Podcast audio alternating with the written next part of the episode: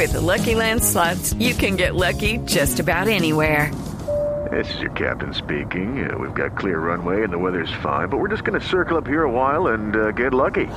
No, no, nothing like that. It's just these cash prizes add up quick. So I suggest you sit back, keep your tray table upright, and start getting lucky. Play for free at LuckyLandSlots.com. Are you feeling lucky? No purchase necessary. Void where prohibited by law. 18 plus terms and conditions apply. See website for details. Se creció el problema de los hipopótamos, los que trajo Pablo Escobar aquí en los años 80 y 90. Padre Linero, ¿qué hacemos con los 100 o 200 hipopótamos? No hay una cifra exacta de cuántos hipopótamos hay vivos heredados de esa época del narcotráfico, de las extravagancias de don Pablo Escobar. Padre, ¿qué hacemos con esos no hipopótamos? Hay, no hay otra posibilidad que realmente sacrificarlos, Néstor.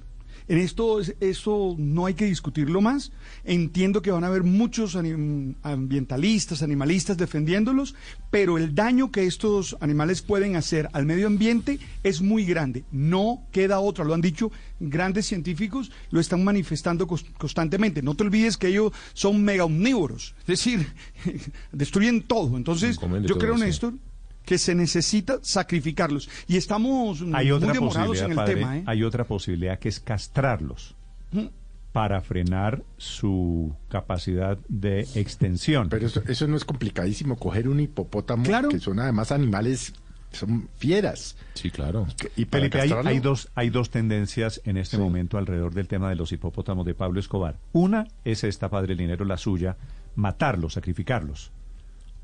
Por, por, razones inclusive ambientales. Calcula La otra es cogerlos y castrarlos, que por supuesto es mucho más difícil y sobre la cual hay dudas de, de, la castración, de su eficacia. Dos temas puntuales, Néstor. Un análisis de la Universidad Javeriana y también del Instituto Humboldt calculan entre 60 y 80 ejemplares libres por las riberas del río Magdalena de hipopótamos. Y recuerde que uno ya atacó a un campesino. Si no se hace algo hoy, los pronósticos, padre Linero, vamos a llegar a 1.500 hipopótamos dentro de muy poquito tiempo. Mire, y aquí hay que tomar decisiones. Insisto en que ya un grupo de científicos mexicanos y colombianos han recomendado mm. sacrificarlos. Mira, Néstor, yo entiendo que esto no es políticamente correcto, pero estamos salvando el medio ambiente. La razón por la que decimos que hay que sacrificarlos es por cuidar el medio ambiente, porque es que, mire, esto es un ecosistema y si tú introduces un animal de esto que no tiene depredador en la cadena alimenticia, que no tiene un depredador, pues acaba con todo en esto. La profesora eh, eh, Natalie Castiblanco es bióloga y es autora del estudio Un hipopótamo en la habitación. Profesora Castelblanco, buenos días. Hola, Néstor, muy buenos días, muy buenos días a todos. ¿Por qué cree usted que la única posibilidad es matarlos, aunque la palabra es un poquito dura, sacrificarlos?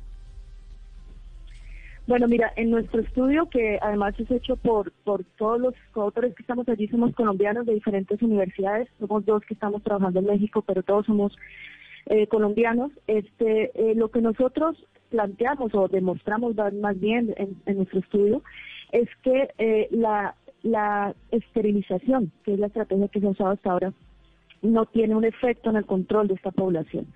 Eh, como bien estaban comentando ustedes, es supremamente costoso, es supremamente complicado, estamos hablando de hipopótamos de varias toneladas, eh, pero además de eso no funciona, ¿no? Entonces, eh, lo que nosotros hicimos en nuestro estudio fue mostrar mediante modelos predictivos, es decir, a futuro, que este tipo de estrategia por sí sola no va a tener un impacto en el control de la población.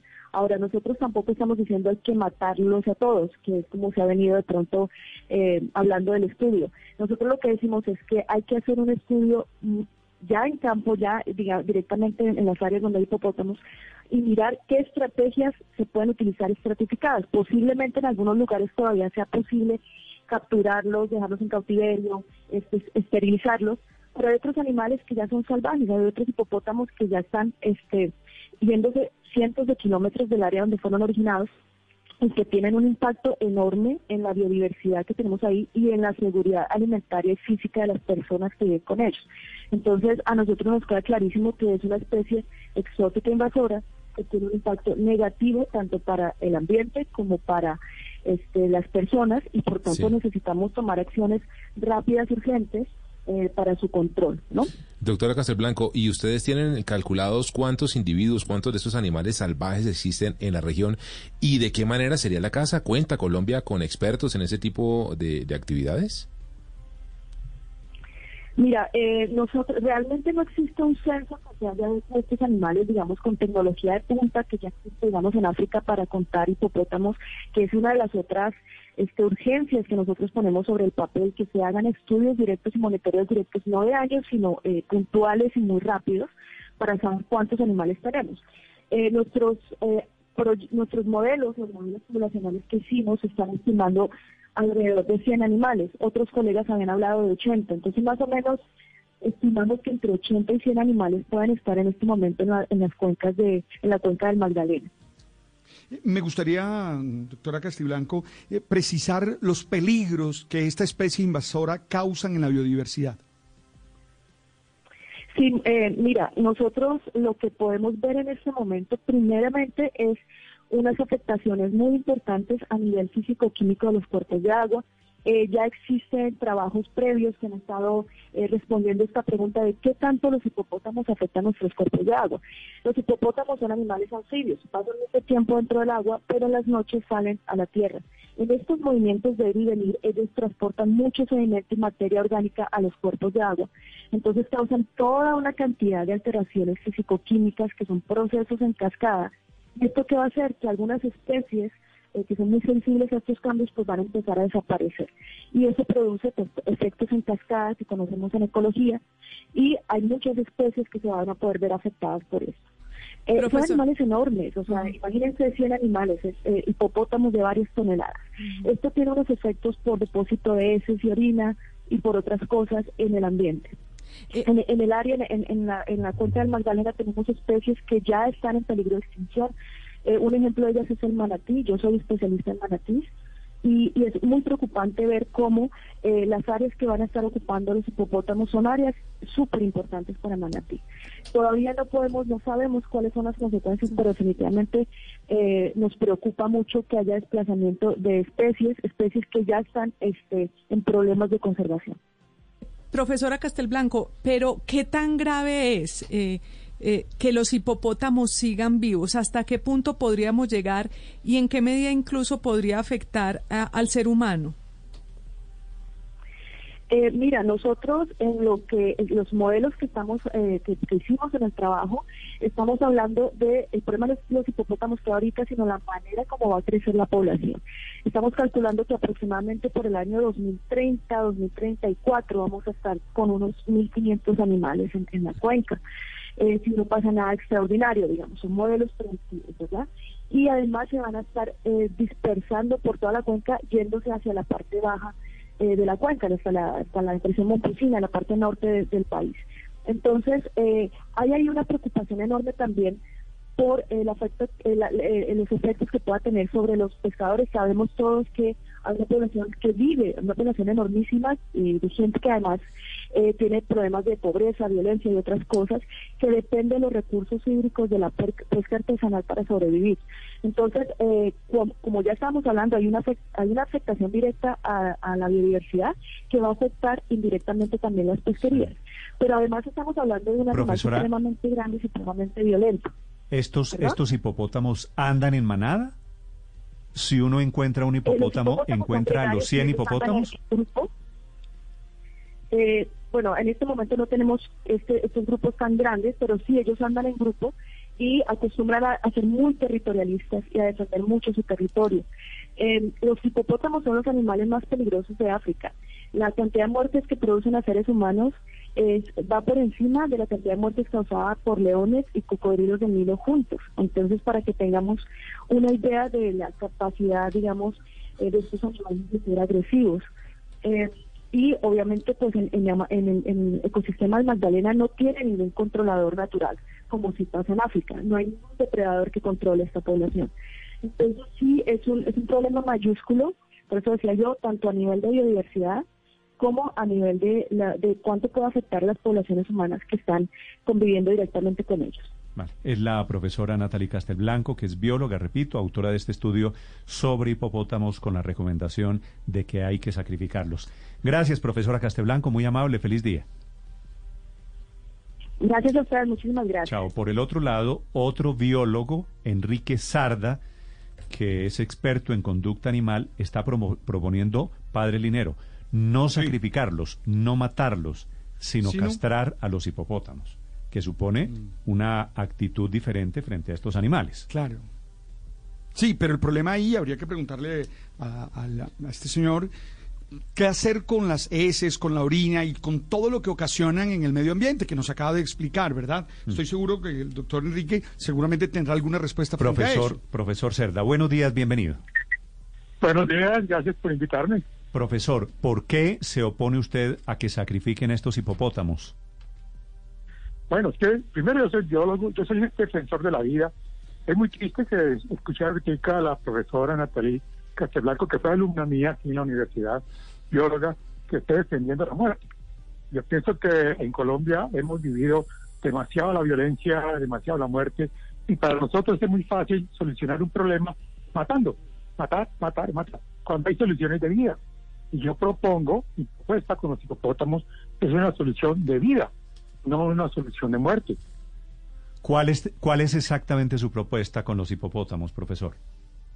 Los hipopótamos hay que, hay que obviamente, hay, que, hay que castrarlos, hay que evitar su reproducción, obviamente, estoy de acuerdo, porque obviamente con el tiempo se van a reproducir mucho en un ambiente que no es apropiado para ellos, pero yo creo que es la castración eh, la solución, y además que los campesinos ya se, de Magdalena se acostumbraron ya a vivir con los manatíes, perdón, con los, con los hipopótamos. Entonces, entonces eh, inclusive hay turismo que, está beneficiando a los campesinos que van allá porque quieren ver los hipopótamos. Entonces yo pienso que teniendo una población controlada, pequeña, eh, se puede convivir con ellos sin ningún problema. Padre. Eh, mm, profesor, profesor Sarda, la pregunta tiene que ver con las toxinas de la orina, de las heces, mm, la contaminación de los mm, lugares de agua, que acaba de manifestar Natalie, ¿cómo, la doctora Castiblanco, cómo se enfrenta a ese tema mm, desde la castración? Bueno, es que entonces todas esas son cosas que no se saben, nadie ha investigado eso. La profesora Natalie es experta en manatí, vive en México desde hace muchos años, pero aquí nunca se ha hecho un trabajo de, ecología sobre ello. Ahora, si nosotros miramos, es claro que los hipopótamos defecan en el agua, como lo hacemos los seres humanos. Yo creo que la contaminación del río Magdalena es mucho más peligrosa por las heces fecales de los seres humanos que vienen de, todos nosotros de aquí, ah, que por lo que pueden eh, defecar eh, 80, eh, eh, bueno, más o menos se calcula 80 hipopótamos que son vegetarianos, por consiguiente sus heces fecales son, eh, son similares y en cierta forma a las heces fecales de una vaca, que también es vegetariana. Por consiguiente, esas heces fecales se descomponen relativamente fácil, relativamente rápido eh, y, no representaría ningún problema cuando sí las poblaciones son controladas. Sí, profesor Cerda, ¿cuántos hipopótamos calcula usted que hay hoy en Colombia, en esa zona del Magdalena? Es muy difícil, yo creo que esa, es una pregunta que nadie sabe, por varias razones. Primero, se ha hecho un censo de población, porque es muy difícil hacerlo, aunque hay que hacerlo, porque los, estos hipopótamos, ustedes saben, de día viven sumergidos, viven en el agua, no son fáciles de ver. Ellos salen en la noche a pastar, entonces sería verlos ver en la noche y poder hacer un censo de población es real para saber cuántos realmente hay, cuántos individuos si hay. No se sabe, si no se sabe ni siquiera con exactitud cuántos son, ¿cómo se puede hacer un proceso de castración? Es decir, para la castración hay que tener ubicados los animales, por supuesto, ¿no? Claro, claro. Por eso es que es necesario iniciar ese, ese proceso hay que, hay que iniciar. ¿Cómo se, castra, ¿Cómo se castraría, profesor Cerda, un, hipopótamo? Yo, yo lo haría, bueno, esa es una pregunta más para un veterinario, yo soy biólogo, pero eh, lo, ideal, digamos que lo más barato es, eh, los machos, coger a los machos, eh, poderlos anestesiar, se conocen muy, muy claramente cuáles son los, los anestésicos para esos animales, y quitar, quitar las, las gónadas. Ese, ese, ese sería lo más fácil Las hembras son un poco más complicadas. ¿Y eso, eso se hace, pero se, se quitan las gonadas? ¿Cómo? ¿Se hace eh, una inyección, una cirugía? Claro, es una cirugía. Como igual se hace con los perritos. Los perros, cuando se castra un perro, es lo que se hace. Se duerme el perrito, se le, se le abre el escroto y se, y se le saca los testículos y ya. Igual se puede hacer con, los, con los hipopótamos. Eh, profesor Cerda, hay otra discrepancia suya con la doctora Castelblanco. Ella dice que los hipopótamos son la especie más eh, mortífera de África, incluso por encima de los leones, de los míticos leones. Eh, y de hecho, en, en mayo, un eh, campesino resultó herido que se acercó a coger agua en un, en un caño y lo atacó un hipopótamo. Desde ese punto de vista, ¿usted también considera que, que vale la pena mantener los hipopótamos y se pueden convertir en un peligro para los campesinos de las zonas? Bueno, eh, mi, especialidad es el comportamiento animal. Yo soy especialista en comportamiento animal. Y hay, actualmente hay, una, hay un concepto moderno que se llama ecología de la conducta, es decir, que los animales se adaptan a su comportamiento, se adapta al ambiente donde vive. Obviamente, estos eh, hipopótamos en África eh, viven en, las condiciones climáticas, ustedes saben, en África tienen unos meses muy largos de sequía, las fuentes de agua se reducen, estos animales que son anfibios tienen que reunirse en pequeñas charcas eh, y esas pequeñas charcas hacen que los animales al convivir se vuelvan muy agresivos, porque entre otras cosas los hipopótamos no son sociales, los hipopótamos son solitarios. Es otro error que escuché ahorita que hablaban de que los hipopótamos viven en grupos, no es verdad. Los hipopótamos son solitarios y por eso son, son agresivos porque son muy territoriales. Entonces cuando y tenemos, por, por decir algo, en África 50, 60 hipopótamos en una charca, pues obviamente la agresividad es muy alta y cualquier eh, eh, individuo que se acerque va a ser atacado por En Colombia eso no está ocurriendo. En Colombia los, los, los mismos campesinos que, viven con ellos, pues los hipopótamos son absolutamente tranquilos, porque tienen espacios muy amplios, muy grandes y no tienen oportunidad de, ser territorial. En el caso del campesino que tú mencionas, que salió herido por el hipopótamo, habría que, no sé, investigar un poco más porque si realmente el hipopótamo hubiera querido atacar al campesino, no mm. estaría herido, estaría muerto. Entonces... Profesor eh, Cerda, eh, una, una pregunta final. ¿Es cierto que la esterilización que usted propone es mucho, muchísima más cara que, la, que el sacrificio que propone la, su colega Natalie Castelblanco? No, el sacrificio es, lo más fácil, es poner una escopeta y pegarle un tiro al animal. pero yo pienso que eso no es humano los animales son seres vivos, los animales son, son eh, seres sintientes, que hay una ley, entre otras cosas, que prohíbe este tipo de sacrificios. Habría que pasar una ley al Congreso que, que aprobara el asesinato de animales eh, silvestres. Entonces, eh, obviamente es, más barato matar, matar siempre será más barato, por eso es que hay tanta violencia en Colombia.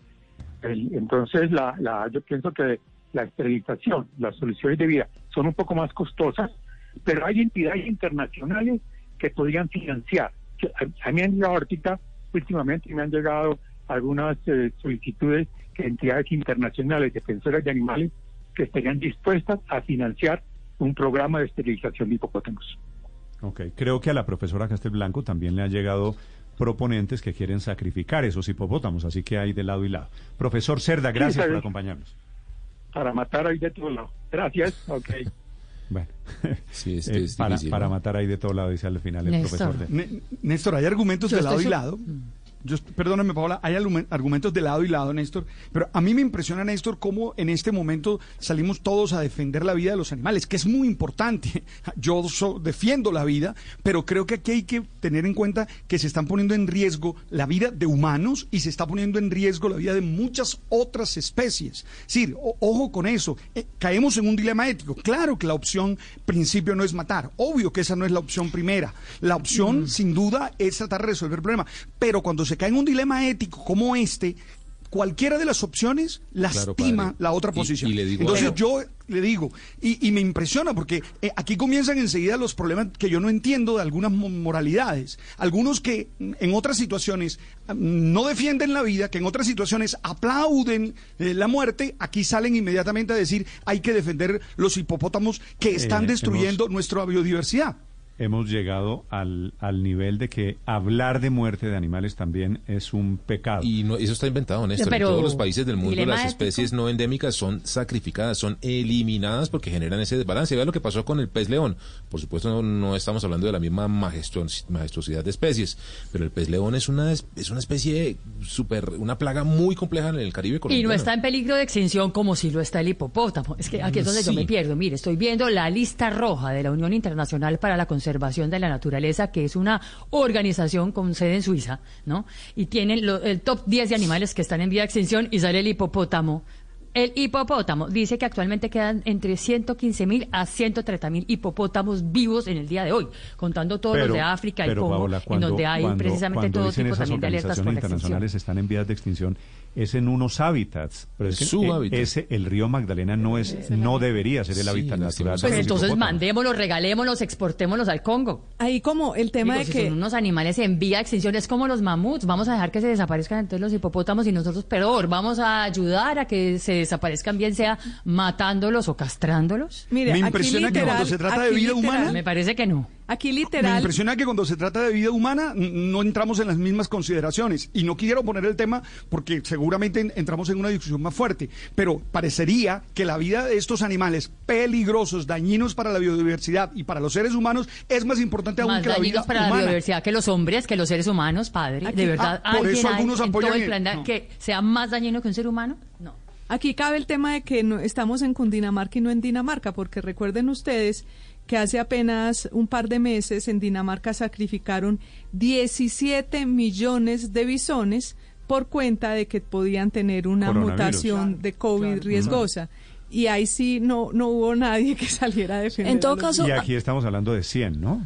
Pero en todo caso lo que sí, sí tendríamos es que asumir la responsabilidad en cabeza de alguna institución. Y yo creo que la llamada a definir cuál es el plan con la población de hipopótamos y, y fundamentarse en, en, en, los, en la ciencia es Cor Magdalena que es a la, Corporación Autónoma Regional del Río Magdalena, que precisamente... ¿Qué le pedimos a Cor Magdalena? Primero que, defina qué hacer. Y los, ¿Y los devolvemos a África? Yo pensaría, yo soy de la, de la mm, tesis del, de la castración, me parece que es una alternativa que no genera sufrimiento y que controla a la población, pero lo que sí creo es que podría usarse también la explotación del turismo de los hipopótamos para financiar el mismo proyecto. pero alguien tiene que asumir la responsabilidad y... Aquí se están echando, se están peloteando. un poquito, claro, entonces digo yo, por Magdalena, ¿qué más afectado que el, la cuenca del río Magdalena y para eso existe una corporación autónoma. 9 de la mañana, 26 minutos. Me propone un oyente, padre Linero, Dime. Un arca de Noé con hipopótamos, coger un barco y devolverlos a África. Pero no es descabellado, piense usted. No, claro que no. Lo que pasa es que pensemos en todo lo que económicamente... Pero ¿por qué no, padre Linero, coger un barco y juntarlos y, meter 100 hipopótamos, los que quepan hay, hay que conseguir el dinero para eso. Lo que pasa, Néstor, es que aquí hay muchos problemas de educación en el Chocó, de educación en muchos lugares para gastarlos. Todo ese dinero, que todo lo que cuesta ahí en los hipopótamos. Es que, es que Néstor, es que los animales son importantes, son valiosos. Yo defiendo la vida, pero Néstor, está en, en riesgo la vida Le cuento que ya eso lo intentaron. Le cuento que ya eso lo intentaron en 2005, porque este debate, pues, no, ha pasado, Tiene hemos tenido varios capítulos. Y en el 2005 crece el número de hipopótamos, crece la intensidad. Y precisamente alguien de la Corporación Autónoma Regional de, del, del Cornar, era la, la de Cornare, no es la del Magdalena, eh, dice que desde 2005 han estado intentando buscarle sitio de reubicación, pero nadie se los recibe fuera ni dentro del país. Es decir, nadie está interesado en recibir los, los hipopótamos. Entonces solo queda una solución, matarlos. Ah, pero que alguien asuma el tema. No sé, hay, hay, yo supongo que hay una cosa intermedia que no es necesariamente ni la castración. Esta idea de la que me están hablando aquí algunas expertas, personas expertas que saben del tema, de devolverlo. No parece tampoco tan seguramente cara, seguramente en este momento. Pero nadie se lo recibe. ¿Qué, ¿Qué, le van a recibir? ¿Pero qué país del mundo se va pues, a Felipe, si es una especie en vía de extinción en, en, África, yo supongo que hay países listos a, a recibir ¿Cuánto hipopótamos. Vale? ¿Cuánto vale? ¿Cuánto vale todo eso? Debe costar mucho dinero, Néstor. Es que es pues si muy es que un hipopótamo grande eh, pesa 1800 kilos, es decir, ¿cuántos caben en un arca padre, Voy a, voy a preguntarle a los oyentes de, las, de, las opciones. Silvia. No, que tengo una pregunta para el padre Linero, de verdad, de muy buen corazón, pero mi pregunta es, desde sus principios, ¿los hipopótamos no son creación de Dios? Claro que son creación de Dios, pero tenemos, es que vuelvo a decir, es que estoy frente a un dilema ético. Es que yo no quisiera matarlos, claro que no. Eh, Silvia, si se tratara, Silvia, de que vamos a matar hipopótamos, no, yo no, yo no caso, a mí no me gusta matar nada, ni apoyo el aborto, por ejemplo, como muchas personas aquí. Claro que no, yo, yo creo en la vida, pero cuando estamos frente a un dilema ético, cualquiera de las dos decisiones que se tome nos va a perjudicar y ahí prefiero esta de eliminarlos. Sonaron, sonaron, lo que oyeron al fondo son un par de cachetadas que sonaron de, lado y lado. No, no, Silvia no me ha pegado, Silvia no me ha pegado todavía. 9 de la mañana, 28 minutos. Eh, Felipe, hagamos, hagamos, hagamos encuesta, hagamos sí, sondeo con la gente. Me parece. Les preguntamos entonces, ¿qué opciones serían entonces? Sería? Usted es partidario, aquí Me dicen, aquí me dicen, Felipe. ¿Exportarlos o matarlos? Hago este comentario de un par de oyentes eh, sobre el tema del sacrificio de los animales. El profesor Cerda y una cantidad de ambientalistas eh, padre que se declaran fanáticos defensores de la vida contra la muerte, ¿solo, ¿solo comen verduras?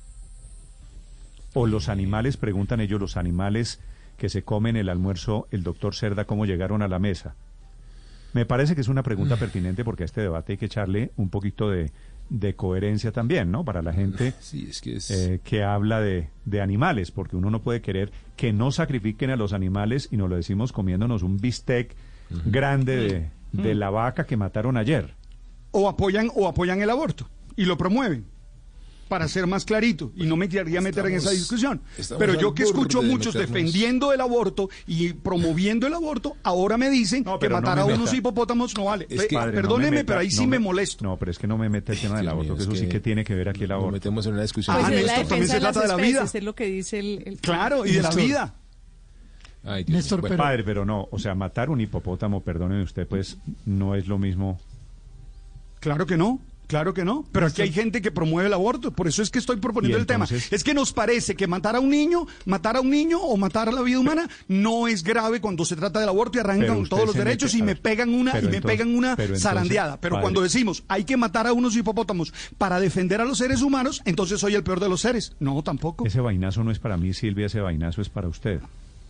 No, no, no, no. No, no, para, para muchos. Pero, pero padre, para muchos. entonces esa coherencia es también al revés. Usted no puede estar contra el aborto y media hora después de estar diciendo que sacrifiquen a los 100 hipopótamos. Néstor, he insistido, Néstor, que no, mira, Néstor, si estuviéramos en condiciones normales, no aceptaría la muerte de los, de los hipopótamos. Compréndame, estamos en frente a un dilema ético. No, esto, mire, yo no quiero la muerte por la muerte. Ahora, padre, lo Olvídense que pasa de eso. No me metan en esa trampa porque no es verdad. Eso es una mentira, eso es una falacia, eso es un sofisma. Yo no estoy diciendo que salgamos a matar animales. Claro que no. Defiendo la vida siempre. Pero cuando estamos frente a un dilema ético, hay que tomar una opción.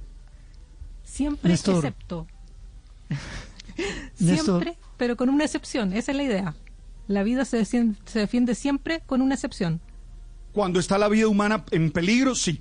Claro, estoy de acuerdo con eso. Yo defiendo la vida humana siempre, siempre defiendo la vida humana por encima de todo y creo que es el valor fundamental. Desde esa premisa mayor, Pero volvimos a comenzar de cero, padre. No, no, nadie promueve el aborto, nadie anda diciéndole a las mujeres, oiga, aborten, aborten, venga, la convenzo, camine, yo la llevo, camine, yo le pago el... no, no, eh, no, no ha entendido nada, padre, me da pena con usted, pero no, ha entendido la discusión No, no, discúlpame, no, no, pero me digas eso, porque el que no, no perdóname, porque es que me dices que no, entendí nada, tengo derecho a decirte, no, discúlpame, nadie promueve, es que estoy haciendo una figura, Héctor, Héctor, yo estoy de acuerdo, tú lo sabes que aquí hemos planteado la discusión y sabes cuál es mi posición frente al tema. Yo lo que estoy diciendo, Héctor, es que nadie está diciendo tampoco salgamos a matar hipopótamos. Estamos en una discusión y frente a la acusación estoy diciendo lo otro. Héctor, es evidente que yo no estoy diciendo que nadie salga a matar seres humanos y a promover a matar seres humanos. Yo no creo en eso tampoco, Héctor. Y, y sí que entendí, Héctor.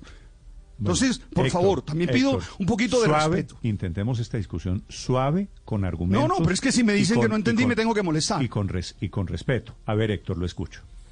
Padre, varias veces y duró varios minutos y varias intervenciones tratando de meter el tema. Eh, diciendo que aquí hay unas personas que promueven el aborto. No, y yo me sentí aludido, sí señor, yo no promuevo el aborto y ninguna de las personas a las que usted me intentó aludir, que era a Paola, a Silvia, en fin, a las personas que aquí han defendido el derecho de las mujeres a abortar, ninguna oh. promueve el aborto, ninguna anda buscando mujeres embarazadas para no, Héctor, yo no dije eso. a los Perdóneme, pero yo no dije eso y no permito que Héctor, no, yo no permito que Héctor me malinterprete. No, no, Héctor, perdóname, Héctor.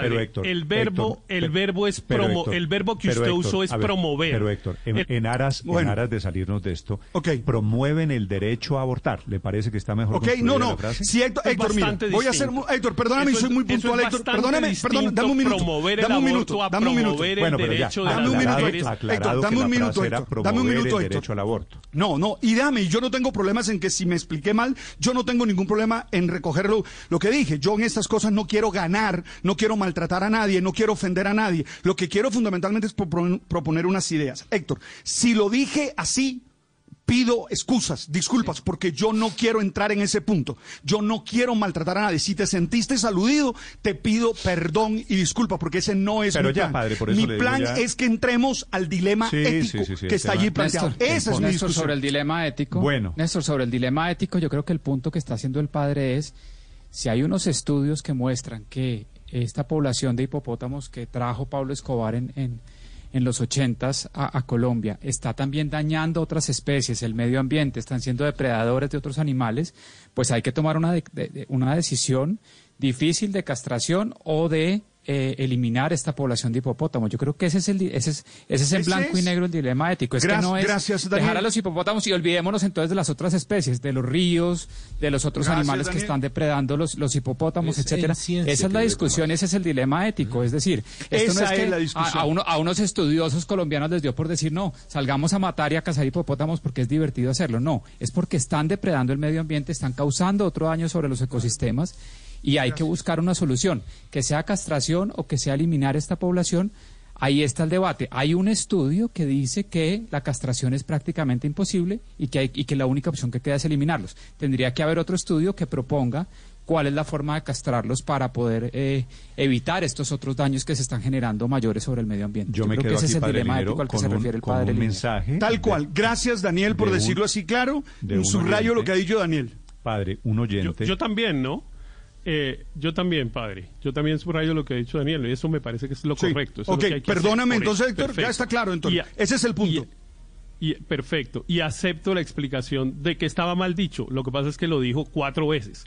Eh, ok, bueno, ya, bueno listo. que promovían el aborto. Calmado, ya. Héctor, está bien. Héctor, si me quieres, me puedes quemar. Como si quieres, te montas en la Inquisición y me quemas. No tengo problema. Es que la Inquisición existe de todas partes. Si me vas a quemar, lo acepto, Héctor. Lo que pasa es que la acusación no es menor. Me, me, entrego, me entrego plenamente. No tengo problema. Lo que pasa es que la acusación de que hay unas personas que promueven el aborto. Hago la ofrenda total. Me puedes quemar. Apila leña, apila leña. No tengo líos. No es una acusación menor. Eh, entonces, por eso hay que dejarla bien clarita. Ya, ya. Y la, y la subrayo y la dejo así de clara como lo dijo Daniel.